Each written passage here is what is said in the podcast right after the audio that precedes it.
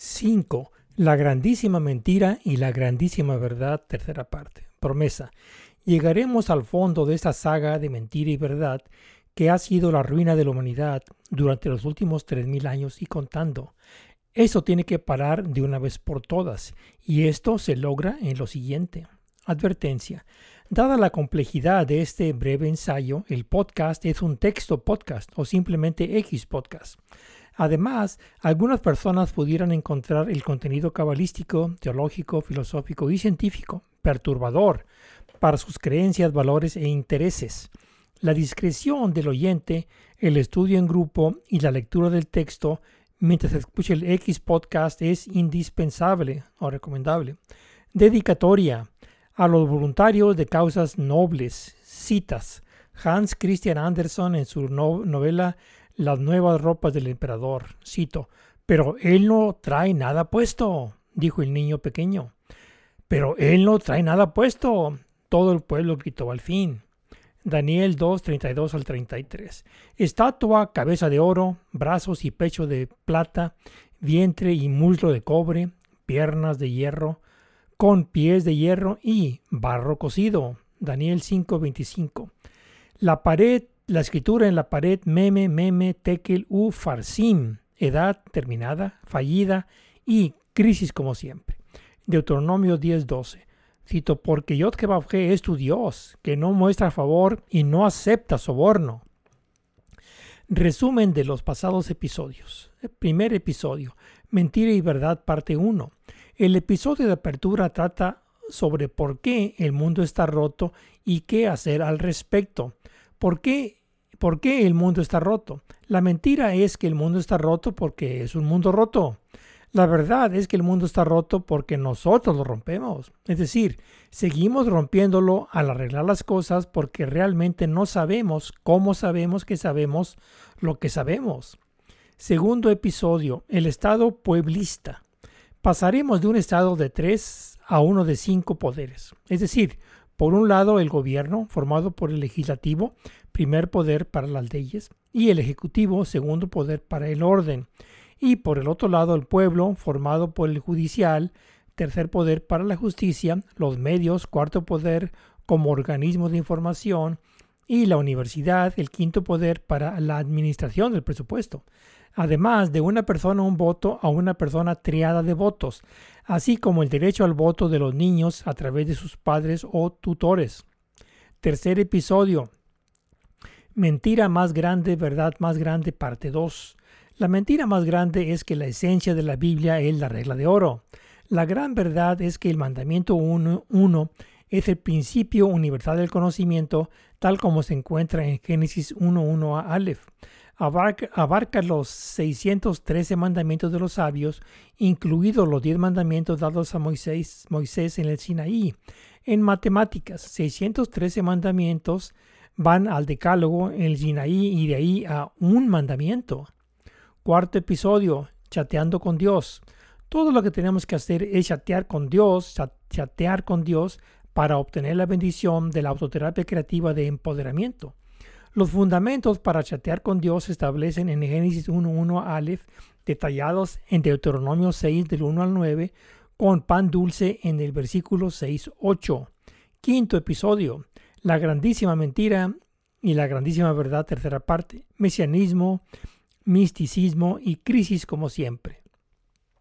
Los episodios 1 al 5 son fundamentales. Nadie compra intangibles. Nadie compra una casa porque tiene buenos cimientos. Más bien, lo que está en la superficie es lo que se vende. Y solo después de, que la mercadotecnia, mercadotecnia lo dé a conocer. Pero cuando se decide comprarlo, seguro que se quiere que tenga buenos cimientos. X podcast fundamentales del 1 al 5, posterior casa y finalmente mercadotecnia. Resumen ejecutivo del quinto episodio. La grandísima mentira, la grandísima verdad, tercera parte. La grandísima mentira es el escapismo del mesianismo, el misticismo y el derrotismo de crisis como de, costumbre. La grandísima verdad es la existencia del principio universal del conocimiento en Génesis 1, 1, a Aleph, mismo que nos empodera para integrar la civilización y ayudar a salvar la creación. Se proporcionan amplios ejemplos de toda la Biblia Tanaj como prueba de que existe un principio subyacente de conocimiento en la Torá. Ahora, con la mentira, la gran mentira, la, la, eh, la mentira más grande y la grandísima mentira expuestas, desacreditadas y fuera del paso, Israel finalmente puede desempeñar su papel ungido en la historia. Tarea. No se asume ningún conocimiento previo, aparte de la familiaridad y el interés con la búsqueda de chatear con Dios para la bendición creativa de la autoterapia del empoderamiento. Todos los conceptos y vocabulario requeridos serán proporcionados a su debido tiempo. Además, dado que estamos comenzando justo en el medio y no en el principio, para resaltar su importancia en detrimento de la exposición creativa sistémica, tendremos que dejar la teoría como tarea para el oyente. La tarea es consultar mis libros autoeditados en Amazon para entender bien el enfoque de empoderamiento de Paradiso. Estos libros son, cito, Pardecismo, Ciencia Humana 101, publicado en 2018. Paradiso, la edad del desvelamiento de Génesis 1.1 a Aleph, publicado en 2019. Cito Principios del Cuidado del Mundo, publicado en 2020. Y finalmente, Salvando la Creación, 2021. Para facilitar la comprensión, hay 70 o más videos en YouTube sobre temas de los libros. Además, hay otros eh, ex podcasts de esa serie sobre la inauguración de la postmodernidad paradiso de empoderamiento en mi sitio en internet paradisism.org. Los libros son la fuente, los ex podcasts son su divulgación. El principio universal del conocimiento. Puede que no sepa el 99% de las cosas, pero sí sé el 1%. Puede que haya perdido todos los árboles, pero alcancé a vislumbrar el bosque. La grandísima verdad es el mandamiento 1 del paradiso en Génesis 1.1 a Aleph del principio universal del conocimiento que el todo S, diagonal, está hecho de partes de triada, PRD. El acercamiento paradiso consiste en todo creativo S, diagonal, triádico PRD, como holístico D, sistémico R y heurístico P. La conclusión es que los 613 mandamientos de los sabios se reducen al decálogo 10 en el Sinaí y finalmente se reducen al mandamiento 1 en Génesis 1.1 a Aleph. El mandamiento 1 se acuña como el acrónimo Paradiso. Reglas de lectura de la Torah. Tanto el mesianismo como el misticismo niegan los preceptos expresados en la Torah. Ningún otro profeta jamás se levantó mayor que Moisés. Deuteronomio 34.10. No añadas al texto ni reces del texto de la Torah. Deuteronomio 4.2 y 13.1. No te desvíes a la derecha ni a la izquierda en la interpretación. Deuteronomio 17.11. Este asunto ha sido ampliamente elaborado en episodios pasados, por lo que no ahondaremos en ello más allá de su mención. En cuanto al mesianismo, todo lo que importa está contenido en la Torá. No falta nada en la Torá para ser traído más adelante desde el futuro, como afirma la tradición de la, de la Torá oral del rabinismo. En cuanto al misticismo, no hay nada que leer entre líneas. No se lee blanco sobre blanco, todo es negro sobre blanco. Y no hay nada fuera de vista como afirma la cábala medieval. En cuanto a crisis, como siempre, no hay necesidad de derrotismo como tampoco de escapismo. Podemos superar la adversidad simplemente prestando atención y dejando de lado las aseveraciones de la erudición desviada. Torah y Torah oral. La Torah y la Torah oral están bien, pero lo que no está bien es que la Torah oral afirme que la Torah es la Torah escrita. La única condición que debe satisfacer cualquier tradición es demostrar sus afirmaciones derivándolas del punto de origen de la Torah en Génesis 1, 1 a Aleph, es decir, de Aleph, diagonal Bereshit, a, diagonal en principio de.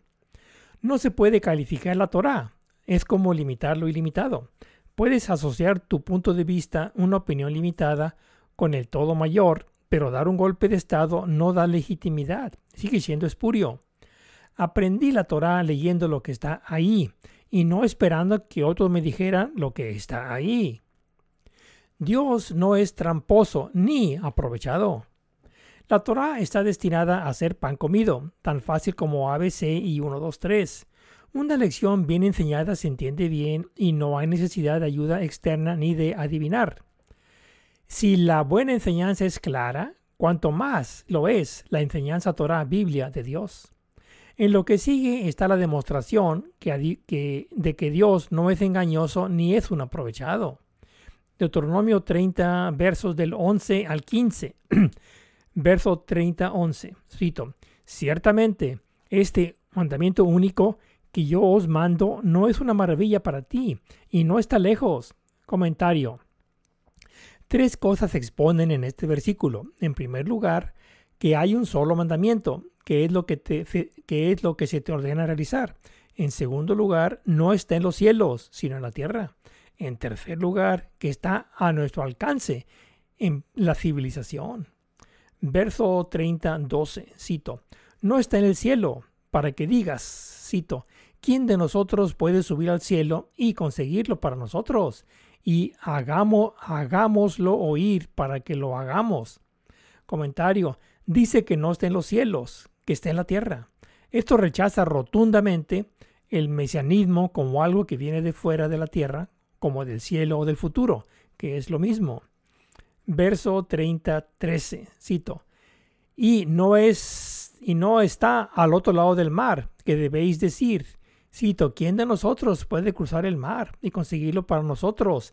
Y que y que lo oigamos para que lo hagamos. Comentario. Reafirma que está en la tierra y al alcance de la mano. El misticismo es rechazado rotundamente verso 30-14. Cito, mira, pongo delante de ti este día la vida y el bien, la muerte y lo malo. Comentario. La crisis como siempre se rechaza como algo necesario de la condición humana. Somos libres de elegir entre, por un lado, la vida y el bien y, por otro lado, la muerte y el mal. Eh, eh, verso 30-15. Más bien, cito, más bien, muy cerca de ti está la cosa, en tu boca y en tu corazón para hacerlo. Comentario. No te lo puedes perder. Simplemente deja de escuchar a otros que afirman saber más. Estaba destinado a ser conocido directamente sin necesidad de agentes intermediarios. En general, los versículos anteriores niegan claramente el escapismo del tiempo del mesianismo, el escapismo del espacio del misticismo, así como el terrotismo de crisis como siempre.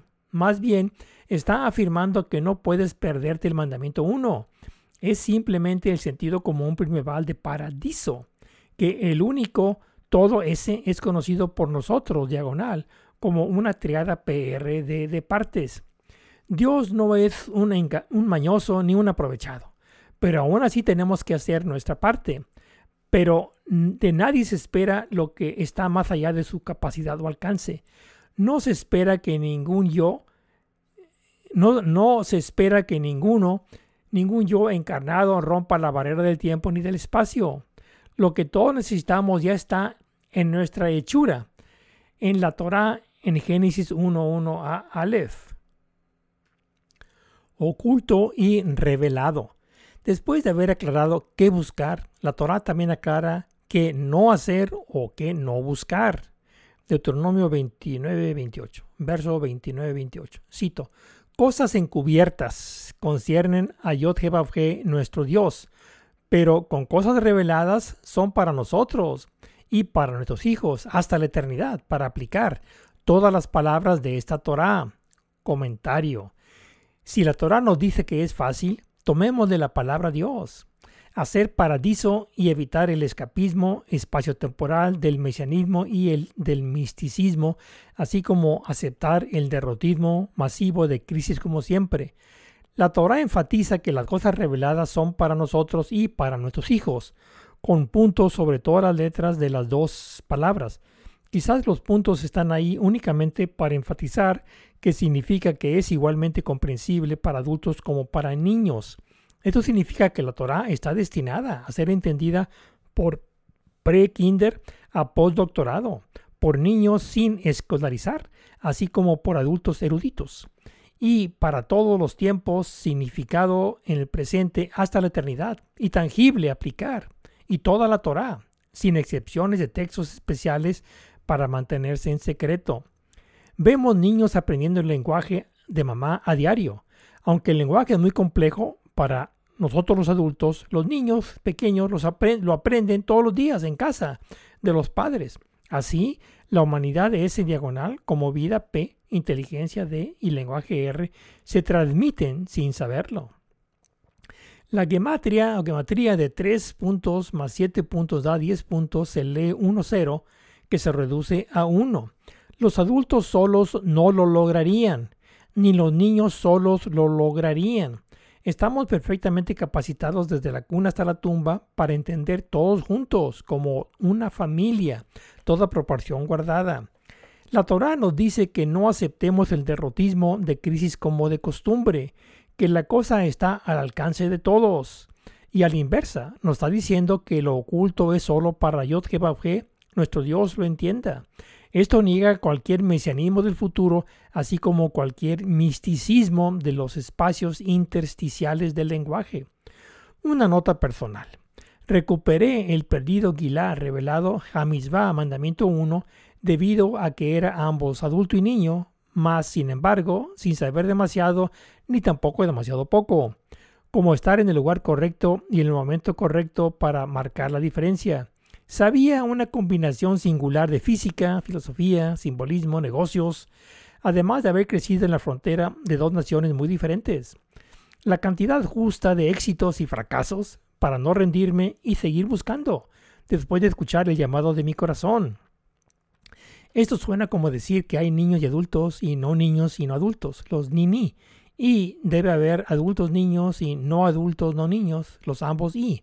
En cualquier caso, debo encajar esto, debo encajar en algún lugar del borde de las cosas. La sabiduría del rey Salomón. Incluyamos ahora desde el lado humano de las cosas lo que nuestro más sabio dijo al respecto. El hombre más sabio que jamás haya vivido fue sin duda el rey Salomón, el hijo del rey David. vamos a citar Eclesiastés 1, 1, 2 y 12, 13. Verso 1.1. Cito, palabras de Cogelet, hijo de David, rey de Jerusalén. Comentario. El rey Salomón fue la persona más sabia de todos los tiempos y fue rey de Jerusalén, en Jerusalén. Verso 1.2. Cito, entera futilidad, dijo Cogelet, absoluta futilidad. Todo es fútil. Comentario. Todo es fútil. Incalificablemente así que todo es fútil, inútil. Verso 12.13. La suma del asunto, cuando todo está dicho y hecho, teme a Dios y observa sus mandamientos, porque esto se aplica a toda la humanidad. Comentario. Si todo es inútil, eso no deja nada sin explicar. Esto solo puede significar que está hablando del punto de origen, no del cono, que es completamente inútil. Es decir, referenciar a Dios ese, diagonal, observar sus mandamientos, pero no el campo cónico como acabamos de mencionar, sino el origen, que, de, que entonces debe significar observar el mandamiento 1, PRD, chatear con Dios. ¿Sucedió realmente la Biblia Torah? Dos preguntas. ¿Sucedió realmente la Torah? ¿Y qué significa revelación? ¿Qué significa ser construido o inventado? Solo la Torah es revelación todo lo demás es inventado. Revelación significa revelado por Dios a Moisés. Todo lo demás está hecho por el hombre o la mujer. Lo hecho por el hombre es inventado, pero aún debe tener sentido común.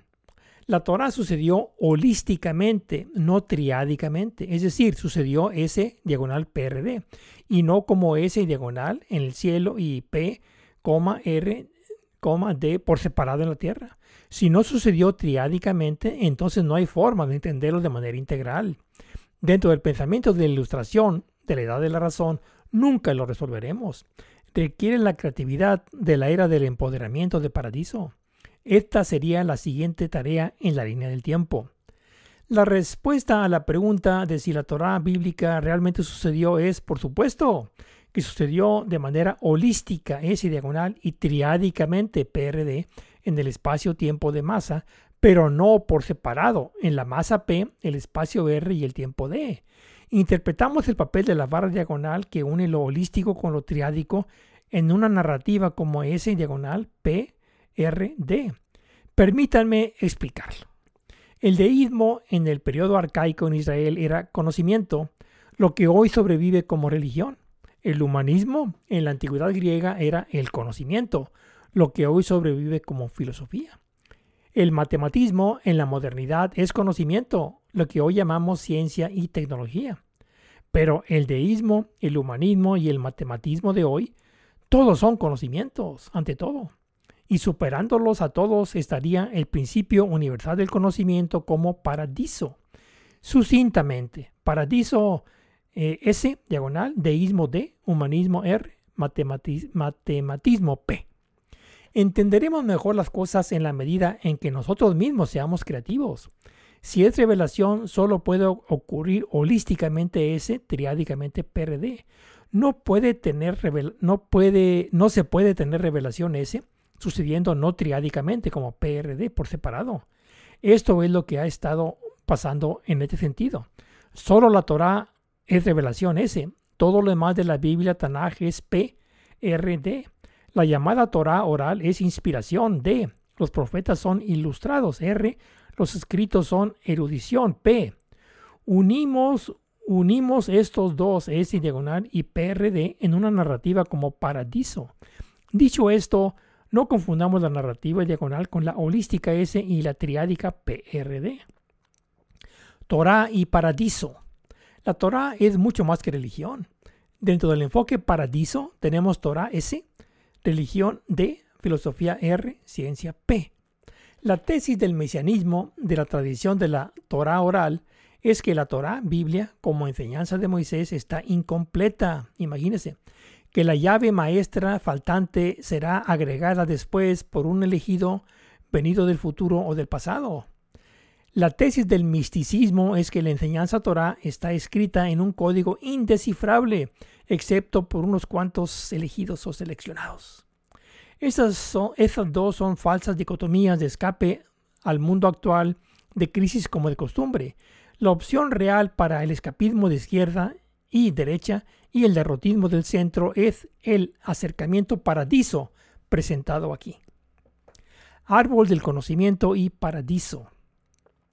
Es importante decir algunas palabras sobre el principio universal del conocimiento de paradiso y el árbol del conocimiento del bien y del mal mencionado en la historia de la creación en el libro del Génesis. No son lo mismo, aunque pueda parecer lo contrario. Voy a abreviar para mayor claridad. Génesis 2.9 verso 2.9. Cito, e hizo brotar de la tierra Yod Dios todo árbol delicioso a la vista y bueno para comer, con el árbol de la vida en medio del jardín y el árbol del conocimiento del bien y del mal. Comentario. Se menciona el suelo como fuente y una triada de árboles, a saber, suelo S, diagonal, agradables árboles frutales P, el árbol de la vida D y el árbol del conocimiento del bien y del mal R menciona claramente el árbol del conocimiento del bien y del mal, no el árbol del conocimiento de la verdad y la falsedad.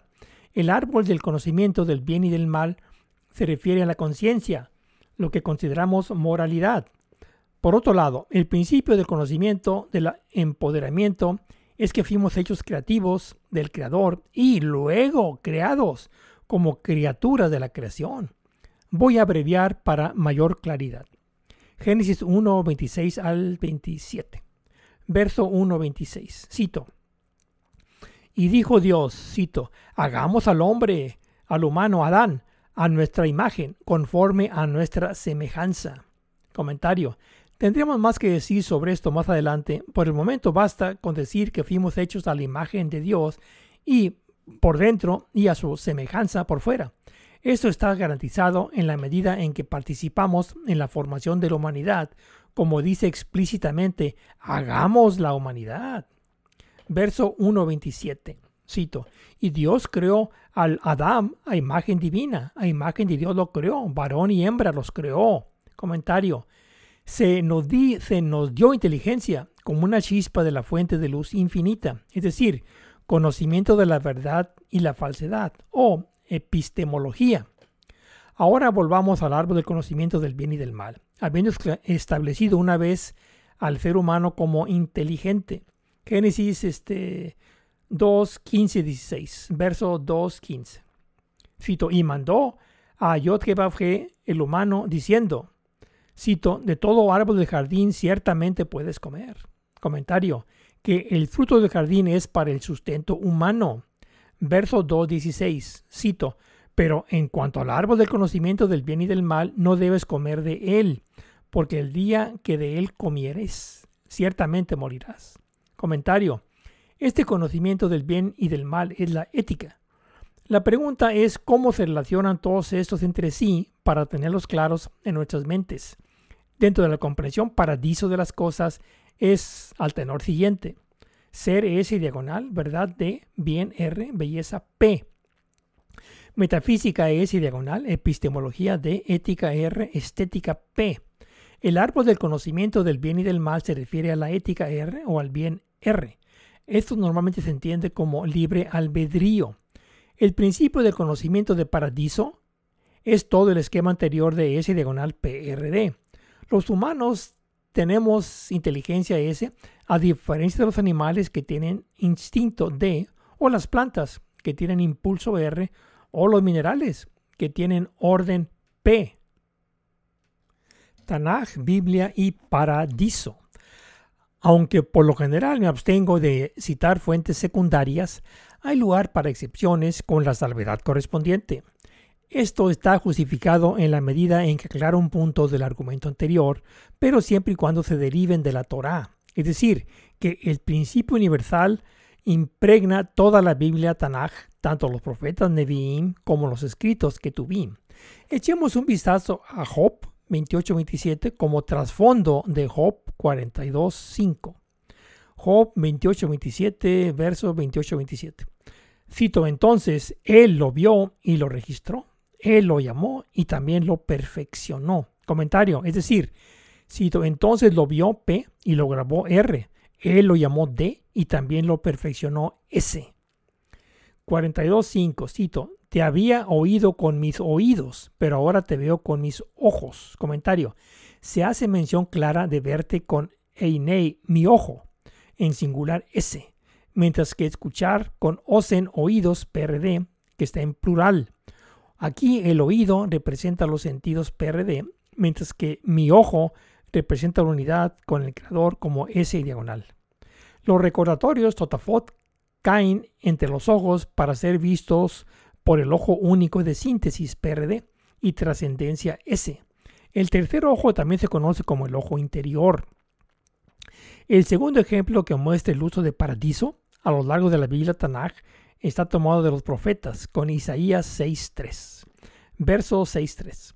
Cito, y uno llamaba al otro, cito, Santo, Santo, Santo, y otro de los ejércitos, llena la tierra su presencia.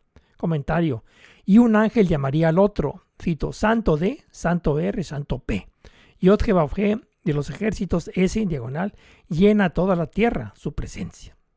Expresa paradiso. El profeta Isaías lo sabía intuitivamente, en su interior, a través del tercer ojo. Es decir, se le chateó como goteo entre los ojos, de acuerdo con Deuteronomio 6.8. El mesianismo como Torah oral. Orígenes de la hipótesis del mesianismo.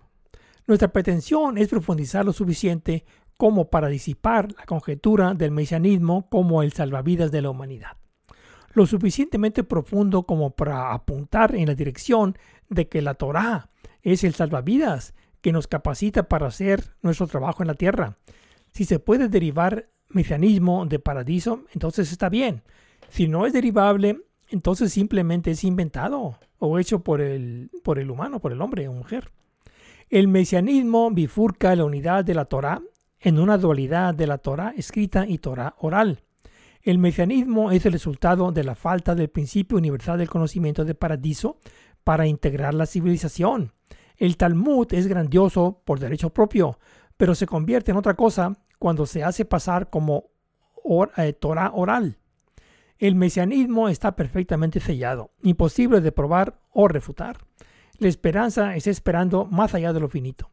Dominación de la esclavitud. Hoy la elección es entre dejarlo para la llegada del mesianismo y si no, ¿Cómo podemos hacer para que nuestro mundo sea completo?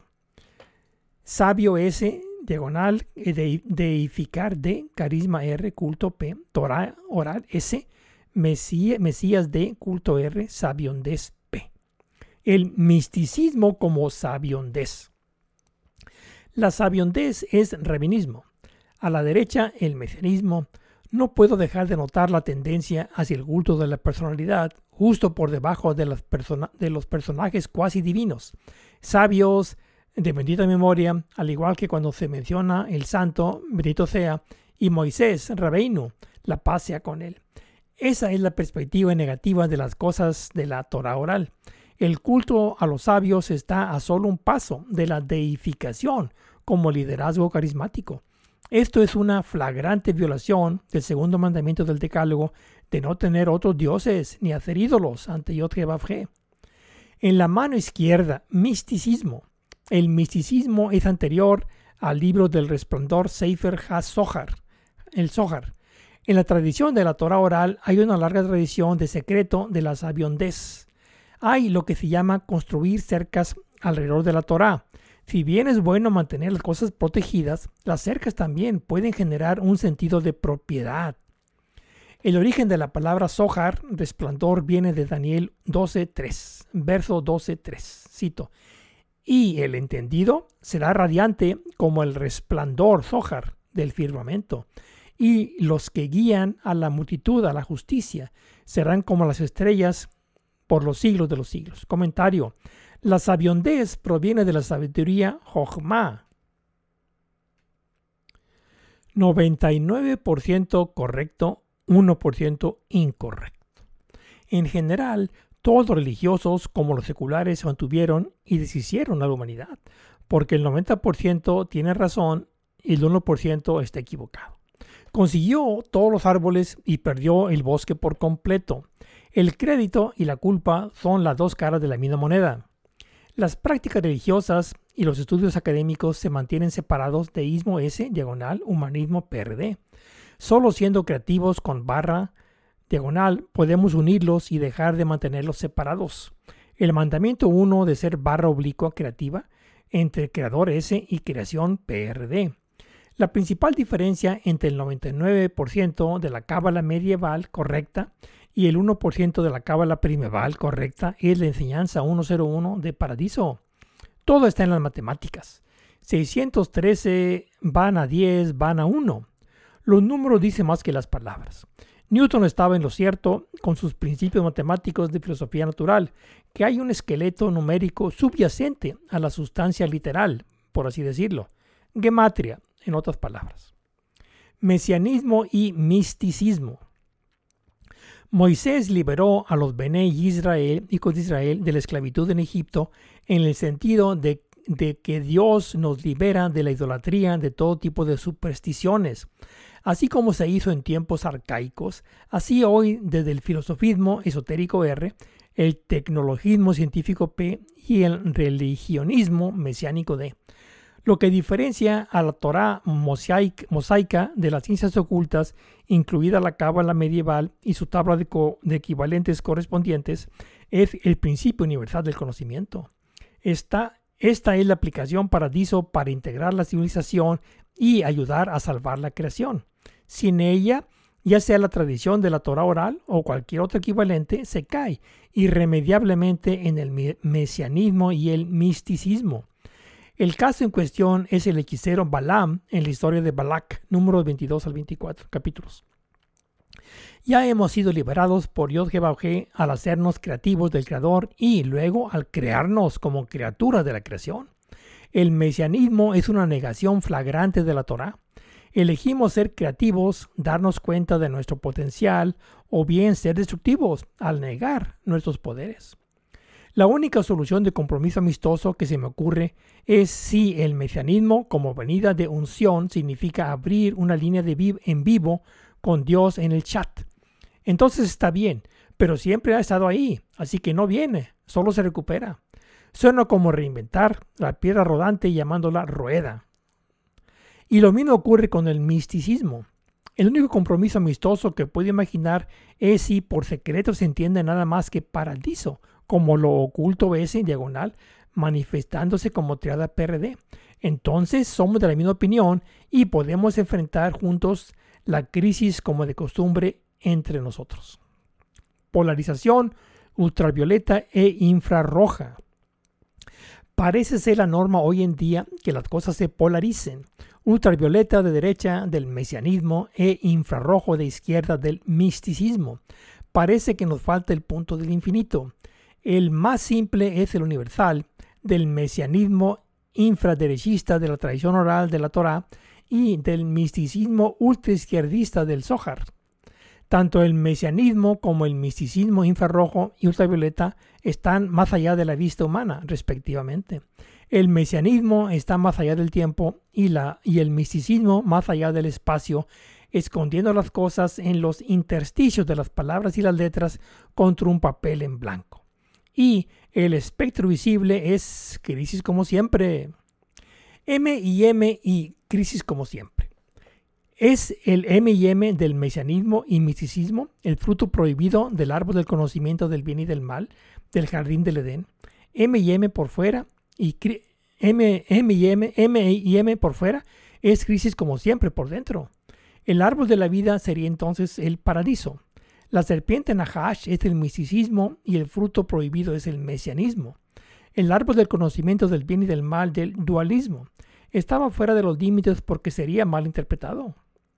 El árbol del conocimiento sería Grecia, árbol de la vida sería Israel, pero como punto de origen en Génesis 1.1 a Aleph. Hagámoslo bien esta segunda ocasión. Puede que no haya una tercera oportunidad. Lo menciono de paso, aunque está más allá del alcance de ese ensayo y ciertamente de mi salario. La escritura en la pared. Hay una interpretación genérica que subyace a la específica del contexto. La siguiente es la interpretación estándar de Daniel 5:24 al 28, históricamente correcto como respuesta de Daniel al rey Belshazzar de Babilonia, pero hay más de lo que parece a simple vista.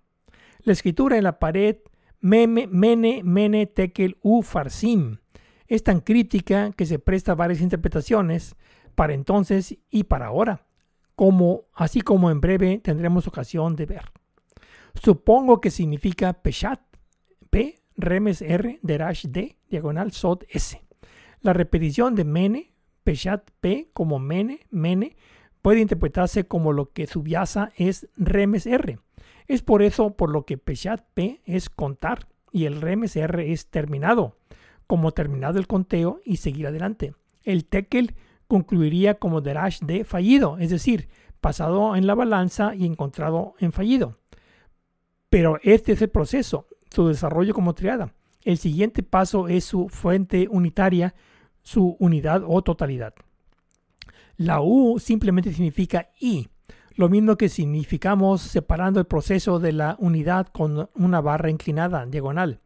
El siguiente de Farsim me recuerda a Elohim, dioses, Dios, dioses, en Génesis 1.1. Aquí no se aquí no se trata del plural de dioses o potestades, sino de un Dios que es el universal de los dioses o potestades, como dueño de las potestades. El Dios de los dioses. Lo mismo se aplica aquí. Farsim es crisis como quebrado de quebrados. Crisis 1 o crisis como siempre o como de costumbre. Esto es así porque está más allá de la razón. Muy parecido al concepto de bosque, que incluye todos los árboles, pero no es otro árbol en sí mismo más alineado con nuestro tema de paradiso como S diagonal PRD, pero invertido como PRD diagonal S, ahora tomaría la forma de edad, fin, falla y crisis, respectivamente. Pero citemos directamente del texto para confirmar lo que se acaba de decir. Daniel 5, 24 al 28, verso 5, 24. Cito, por lo tanto, hizo aparecer la mano e hizo que se escribiera la escritura. Comentario. Los fenómenos sobrenaturales están en juego aquí para transmitir un mensaje al rey. Verso 5.25.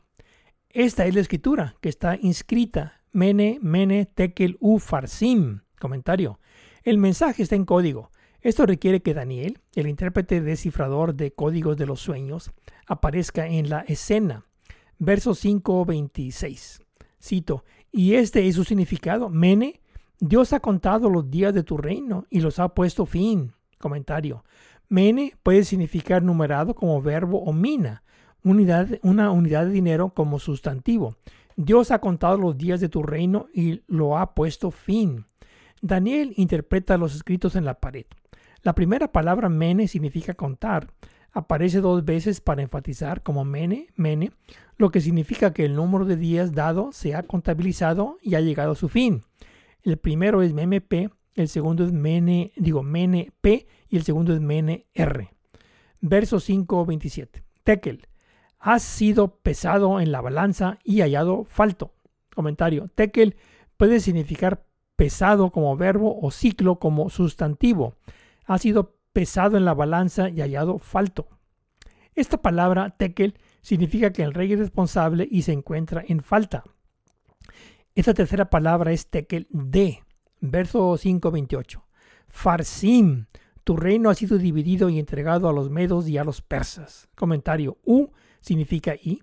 Farsim, plural de feres, puede significar dividido o media mina o medio ciclo de monedas.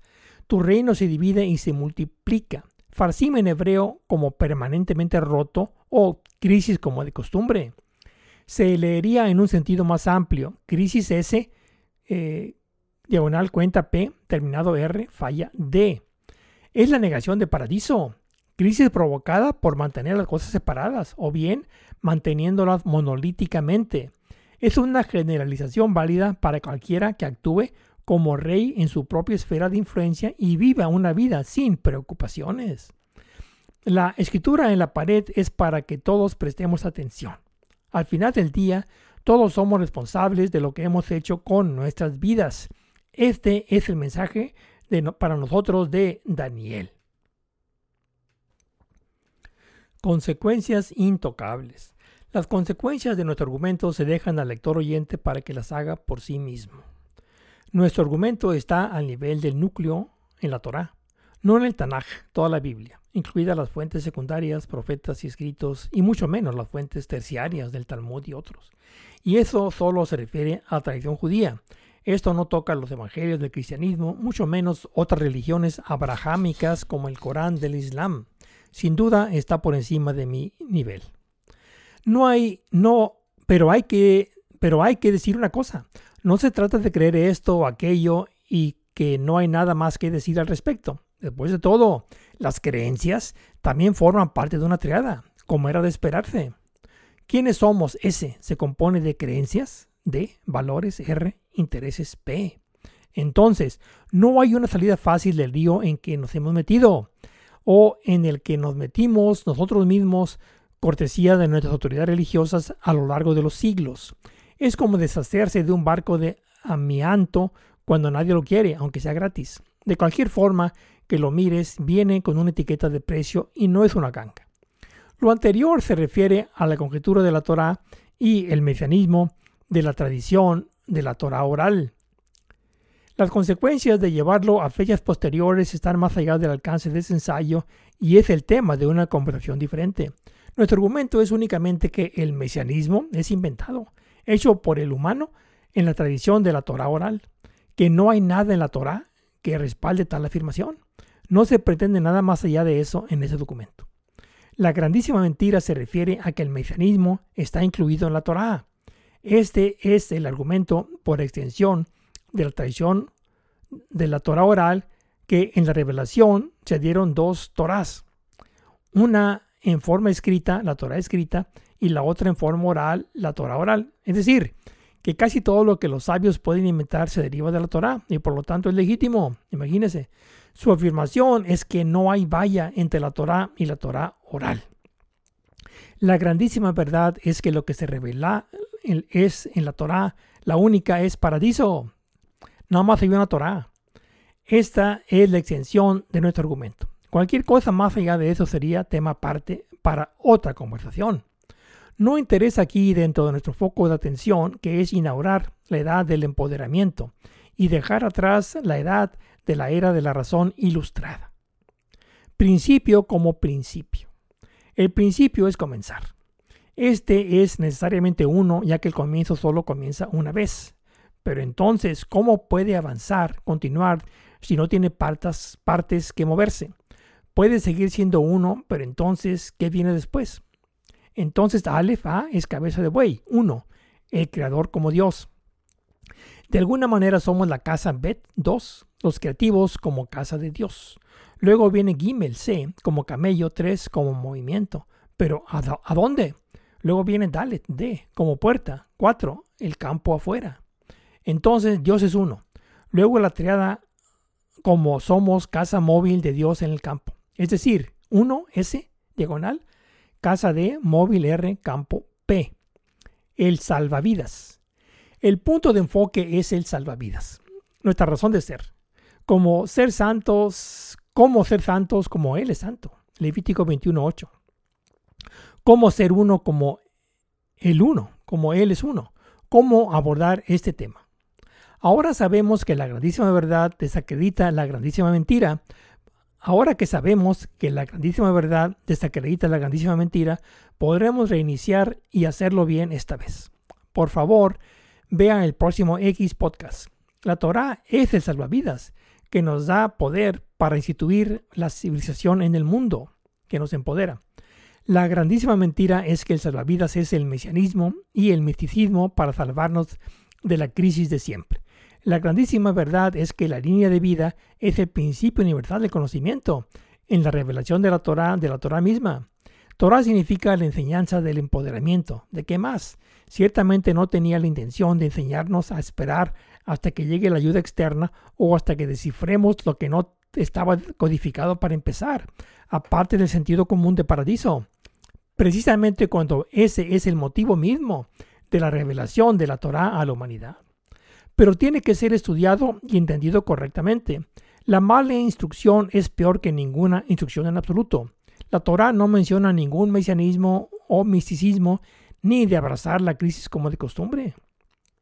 La clave es encontrar la punta del, hilo guía, de, la, guía. Sí. Si bien puede ser cierto que no sabremos nada con certeza hasta que no lo sepamos todo, sin embargo, seguramente hay algo que podamos hacer mientras tanto mejor que estar sentados en nuestras manos o de brazos cruzados. Volviendo a la pista paradiso está el todo S, triada PRD. Apliquémoslo a nuestro punto de, interés. Parece haber tres cosas, una especie de triada, que se enredan en un todo. Uno es vida P. Podemos transmitirlo rápidamente, aunque no sepamos en qué consiste. Lo mismo parece aplicarse con el lenguaje R. Todos podemos aprender de nuestros padres la lengua materna y además podemos aprender otros, otros idiomas. Pero ignoramos qué es el lenguaje. Creatividad D parece ser el tercer elemento que transmitimos. También tiene otros nombres como inteligencia.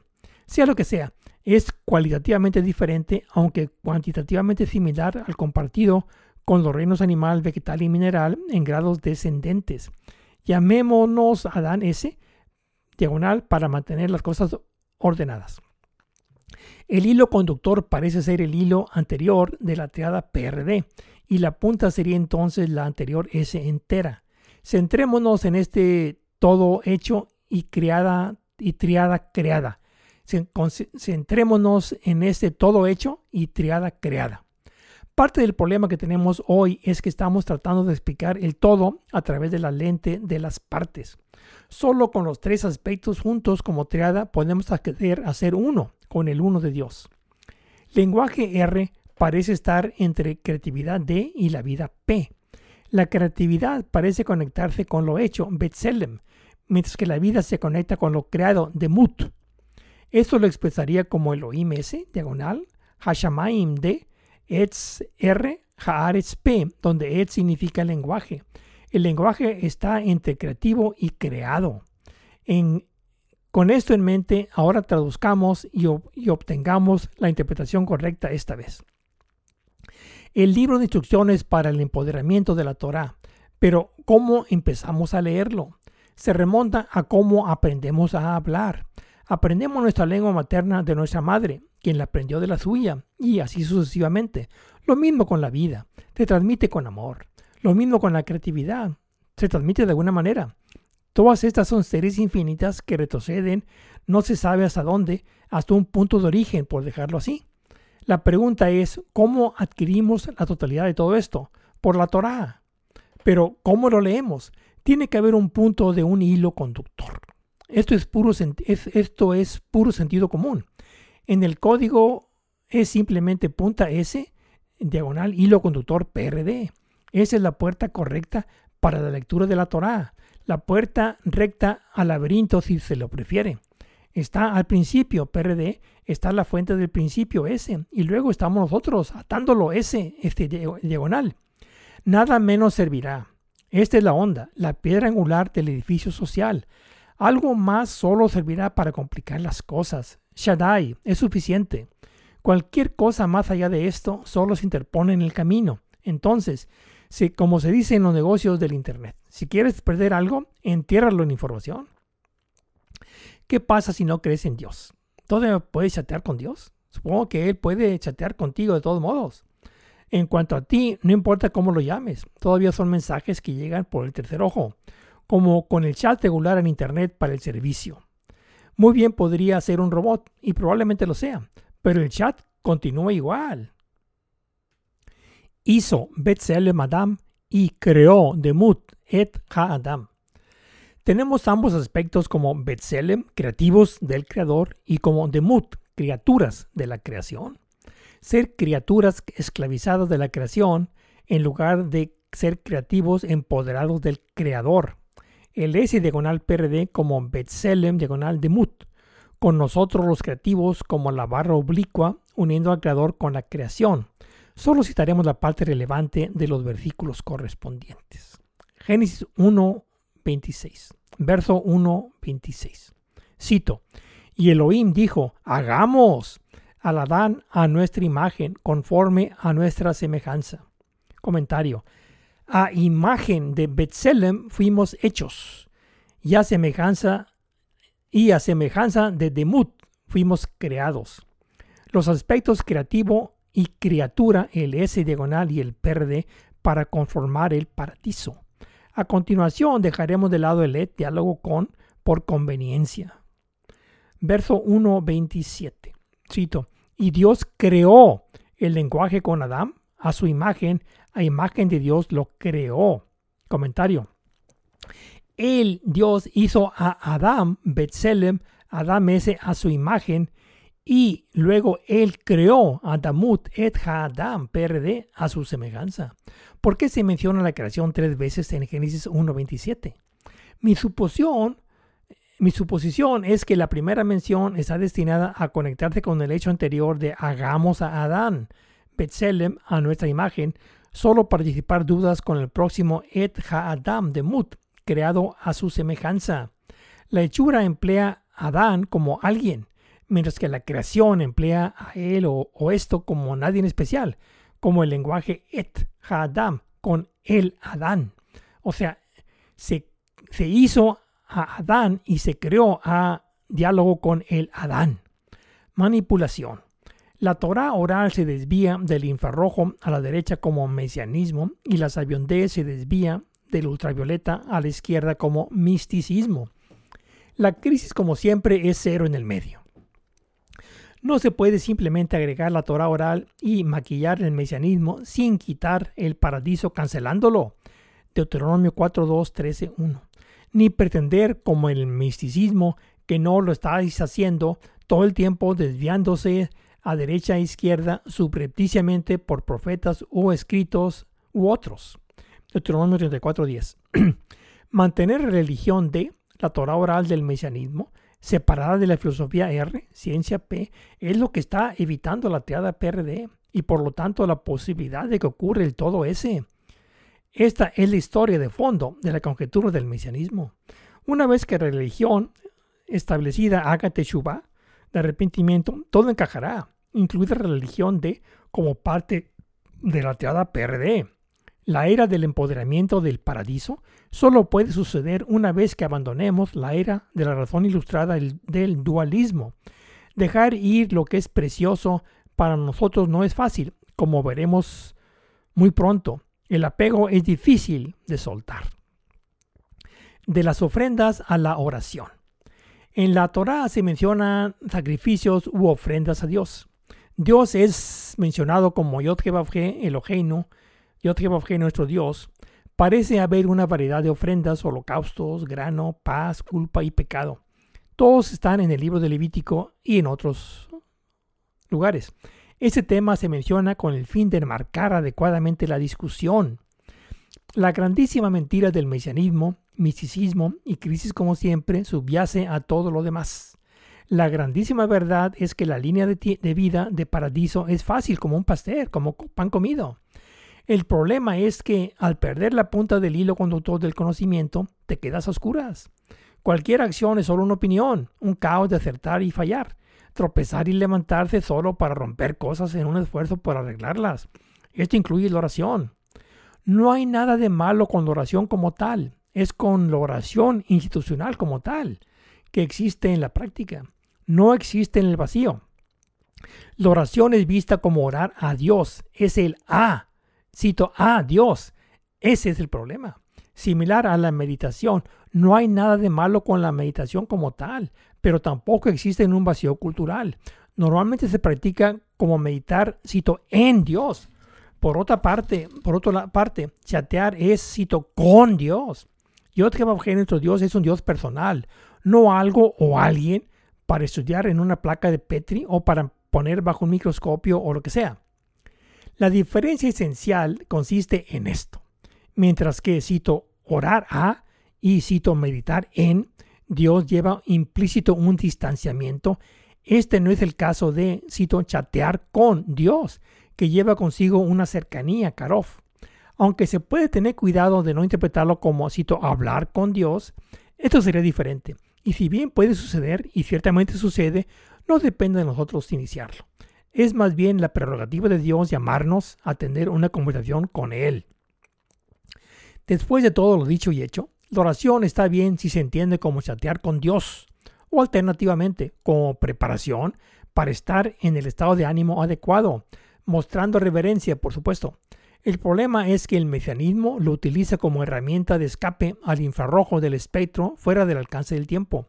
Esto va completamente a contrapelo, como se menciona en Deuteronomio 30, 11 al 14, que el mandamiento 1 es de fácil acceso, en la punta de nuestros dedos y en nuestra boca y corazón. Cito para refrescarnos la memoria. Cito, Seguramente este mandamiento 1 que os ordeno ese día no es demasiado desconcertante. No, la cosa está muy cerca de ti, en tu boca y en tu corazón para observarlo. La oración es una de esas cosas buenas que se usan para un propósito malo, orando para que el mesianismo venga en un futuro lejano. Todo lo que hacemos es orar por la llegada del mesianismo, acercarse a Dios a través de la oración a Dios. Ora como súplica Orar como súplica como un súbdito a un rey que pide favores. Hay muchas oraciones excelentes, entre ellas la mitad, los tres atributos de la misericordia y muchas más, demasiado numerosas para mencionarlas. Permítame decir algunas palabras sobre los orígenes de la oración, tefilá. Tefilá es la palabra hebrea para oración. La palabra en sí contiene una variedad de significados. La raíz hebrea pelel conota contar, refiriéndose a, cito, ejecutar juicio, como en Éxodo 21 22, o como, cito, pensar en Génesis 48 11. En este sentido, la palabra tefilá puede también referirse a un proceso de contabilidad o contemplación como pilel. En general, oración es sinónimo de pensar, rogar, suplicar. Eh, origen de la oración. En todo caso, se pasó del sacrificio a Dios a orar a Dios. El sacrificio era una forma de acercarse a Dios como cercanía o proximidad karof. El sacrificio de animales como adoración fue una característica distintiva de los tiempos arcaicos en las civilizaciones del creciente fértil. En cuanto a la oración, aparecía en el libro de Génesis de la siguiente manera según la tradición oral. El contexto es asumido. Simplemente me concentraré en los versículos clave. Oración de la mañana de Abraham, Saharit, Génesis 19, 27, como surgiendo del lugar. Verso 19, 27. Cito, Abraham se levantó temprano en la mañana, al lugar donde había estado ahí, en diálogo, con delante de Yod Comentario. La palabra et, lenguaje con, es clave para entender el pasaje. Dice que Abraham se quedó ahí como antes para chatear con Dios. No es la oración como un asunto de un solo sentido, sino más bien un ir y venir, como en chatear o hablar con Dios. Oración de la tarde de Isaac Minja, Génesis 24, 3, como chatear en el campo. Verso 24, 3, cito, y fue Isaac a chatear al campo hacia la tarde, y mirando hacia arriba vio y unos camellos se acercaban. Comentario. Aquí con Isaac la palabra usada es literalmente lesuaj, para chatear.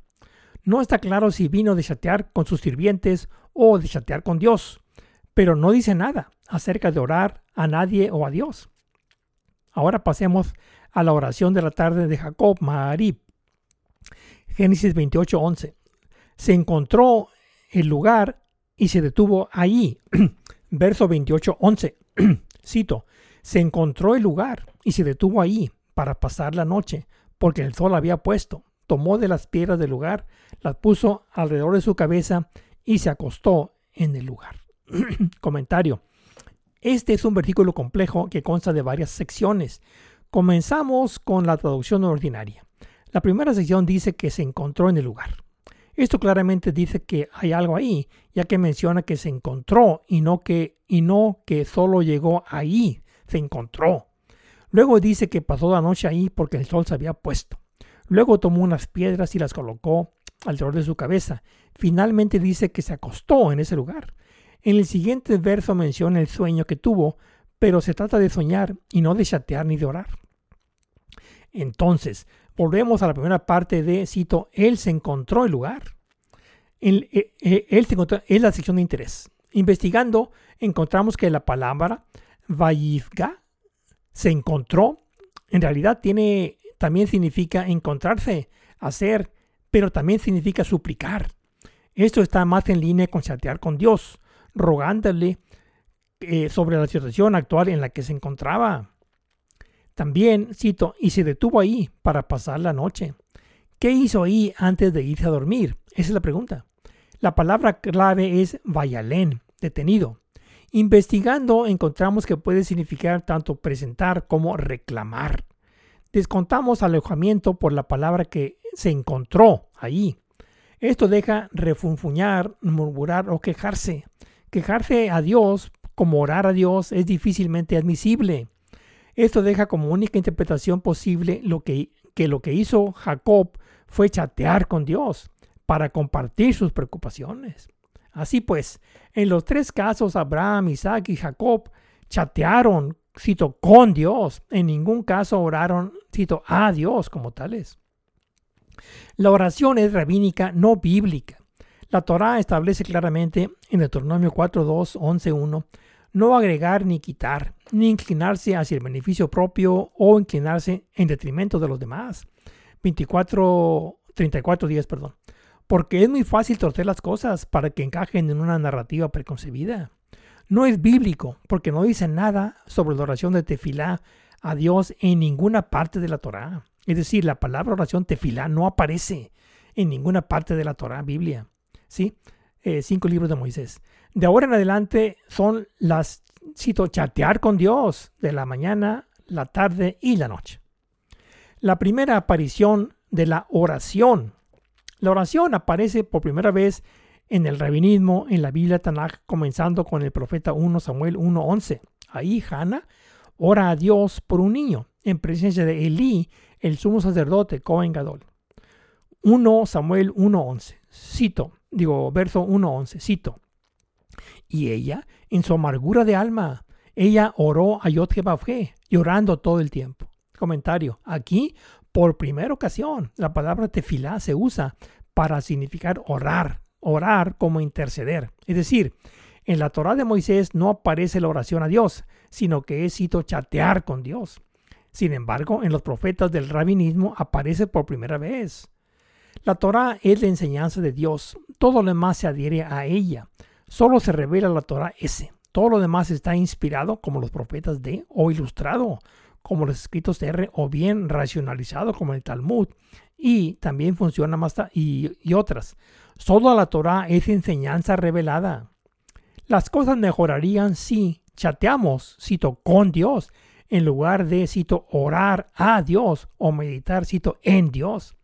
Somos parte integral de Dios, en su propia en su propia de su propia creación, como creativos Betselem del Creador, antes de que de alguna, no, de su propia, de su propia eh, hechura como creativos, Betselem del Creador, antes que de alguna manera fuéramos creados como criaturas de Mut de la creación. Primero fuimos hechos como parte de Él y después fuimos creados como parte de la creación.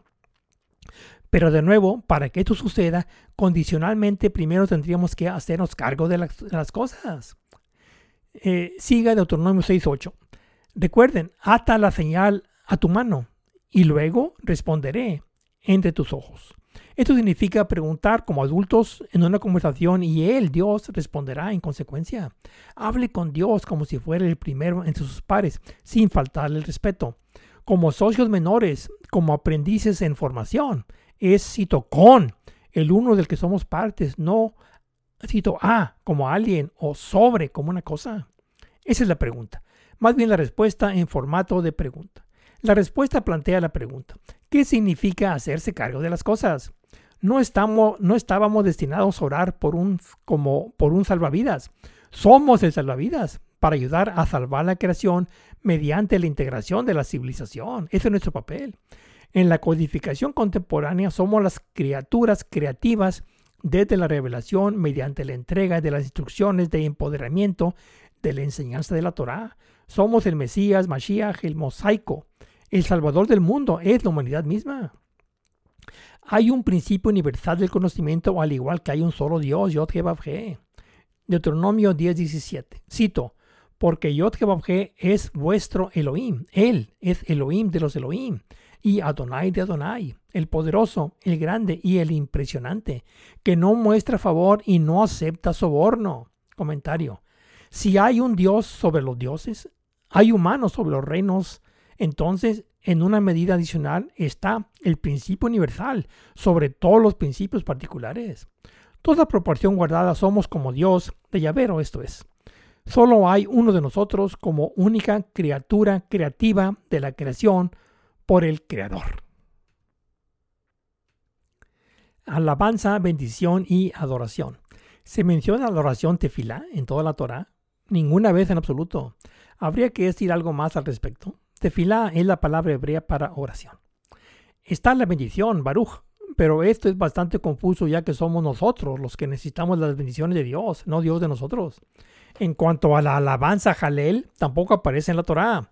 Comienza a aparecer con el inicio del rabinismo en los profetas Nevi'im y los escritos que tuvim. Lo que sí aparece en la Torá es adorar a Dios. Aparece en el Decálogo y se traduce como trabajo abodá. Éxodo 21 al 3 verso 21. Cito. Dios habló todas estas palabras diciendo, comentario, esto indica que hay que prestar atención a lo que está por venir. El primero en la fila es primordial en importancia.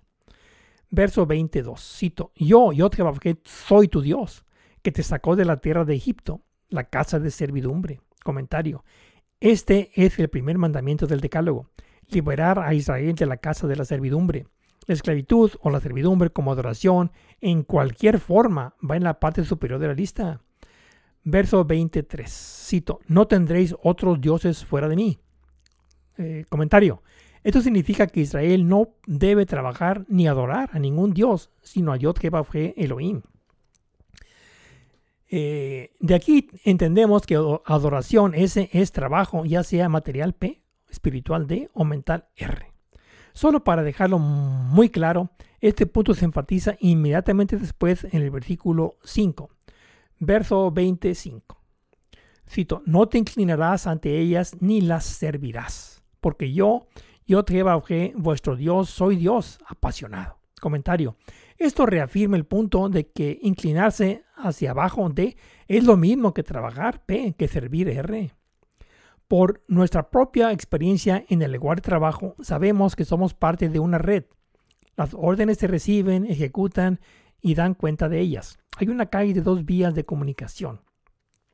Esta red no es otra cosa que chatear en línea o en cualquiera de sus diversas formas, ya sea en una conferencia, en una conversación, en una charla, en un diálogo, pero tarde, pero se trata de que uno tenga un lenguaje con el otro.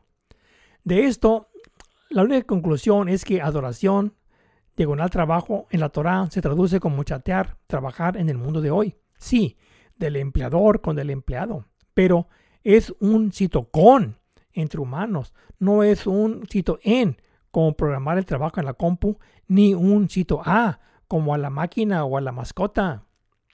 Arca del testimonio como cabina de chatear.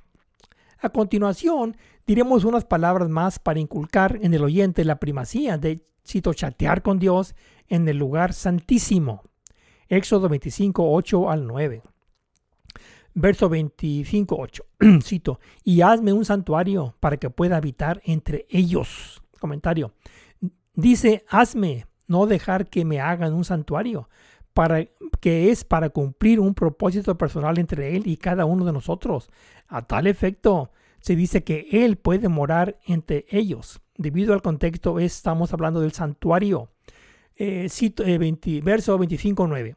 Cito, exactamente como les muestro el diseño del tabernáculo y el diseño de todos sus vasos, así como lo, así lo haréis. Comentario. Debido al contexto, es tabernáculo. La pregunta que inmediatamente viene a la mente es, ¿y para qué? Para morar entre ellos. ¿Con qué propósito? Para chatear.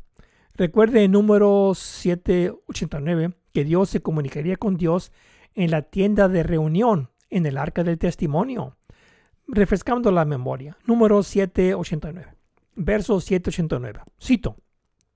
Cuando Moisés entraba en la tienda de reunión para hablar con él, oía la voz que le hablaba de encima de la tapa que estaba encima del arca del testimonio de entre los dos querubines y le habló. Comentario. Esto establece claramente que Dios hablaría con Dios de entre los querubines. Este intermedio dice que entre los ojos de Moisés el chat ocurriría en el tercer ojo u ojo interior. Esto se refuerza en Éxodo 25, 21 al 22 con más o menos las mismas palabras, pero además con una redacción y un contexto ligeramente diferentes en Éxodo 19, 42. Éxodo 19, 42, verso 19, 42. Cito, holocausto cito, holocausto continuo de generación en generación a la entrada de la tienda de reunión delante de Yod porque ahí me encontraré contigo para hablarte ahí. Comentario. Explícitamente refuerza unirse con Dios en la tienda de reunión como se menciona anteriormente para chatear con Él. Grito y pensamiento como chat. Otro caso donde la conversación es claramente visible está como donde el chat es claramente visible está en Éxodo 14:15 y también en otros muchos versículos. Éxodo 14:15, verso 14:15. Cito: Entonces Yod dijo a Moisés: ¿Por qué clamas a mí? Diga a los israelitas que vayan adelante. Comentario. Esto establece claramente que Dios chateaba, digo, que Moisés chateaba con Dios. En este caso, solicitando desesperadamente instrucciones para resolver una situación de emergencia. Otra situación en la que se ejemplifica el chatear ocurre en 8.20.21. Génesis 8.20.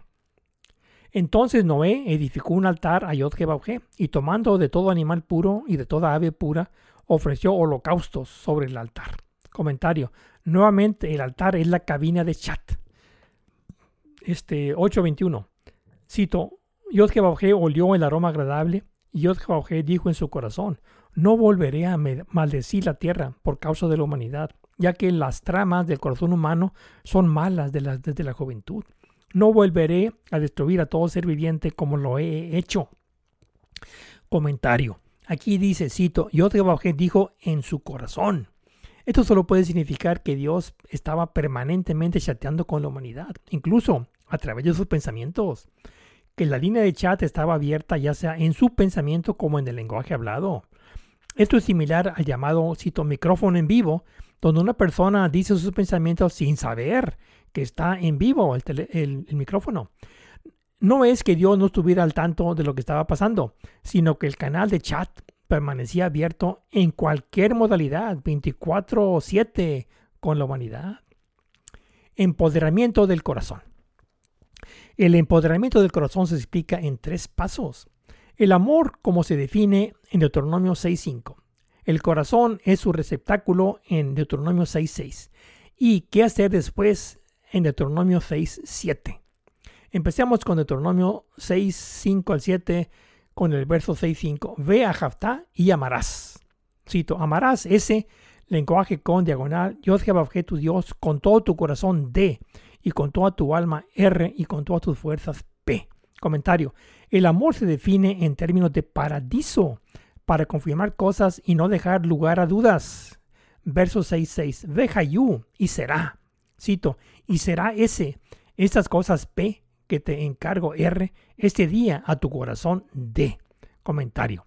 Es una relación, cito, sí, entonces, entre los versículos 6, 5, 6, 6. La parte, cito, sí, correspondiente a nosotros de Vea y amarás PRD. Y la parte, cito, entonces, correspondiente a Dios de Vejayú y será ese, diagonal. Como conjunto es entero 66S, diagonal triada 65 PRD. Esto indica que la puesta en escena de Paradiso está en su lugar. Si hemos hecho méritos, sucederá. Si decidimos chatear con Dios, Él estará ahí para chatear con nosotros. Verso 6, 7. Ve Shinantam e impresiona sobre ellos, cito, y les imprimiréis en vuestros hijos y hablaréis de ellas, de ella, de ello, cuando descanses en tu casa y mientras andes en el camino, cuando te acuestes y cuando te levantes. Ese es el Vejapta. Comentario este, primero se define, luego se implementa y luego se corre la voz para despegar. Cualquiera que lo ve lo entiende de inmediato, pero nadie puede describirlo. ¿Qué es? El extraño encanto del amor. Sin embargo, no me impide intentarlo. Amor S, diagonal, encantamiento PRD. Tiempo de espacio R más AP, como las leyes del movimiento. Conclusión. Bendiciones y maldiciones conducen al mejor de los mundos posibles según la, teodicea. No es que lo entendamos. Está ahí la historia de José, de que suceden cosas malas para, por una buena razón. La esclavitud de José para salvar a los Bene Israel, hijos de Israel, de la hambruna, en Génesis 45.5. Pero también está la historia de Salomón, de cosas buenas que suceden por una mala razón las 600 esposas y 300 concubinas del rey Salomón y la riqueza y los caballos y todo, y todo eso, después de su muerte, todo ello llevó a la división de su reino en Judea e Israel.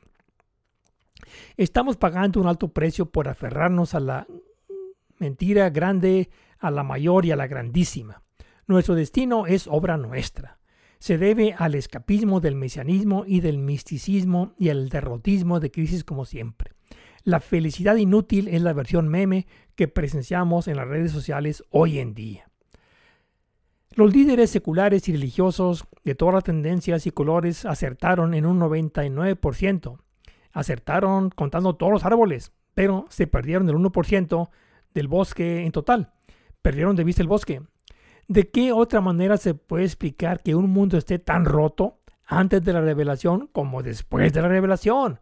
Cuando el objetivo de la revelación de la Torah era precisamente enseñar a la civilización. Bueno, ahora que finalmente se ha esclarecido la mentira y la verdad, la pregunta siguiente es, ¿y ahora qué sigue? Fin, gracias.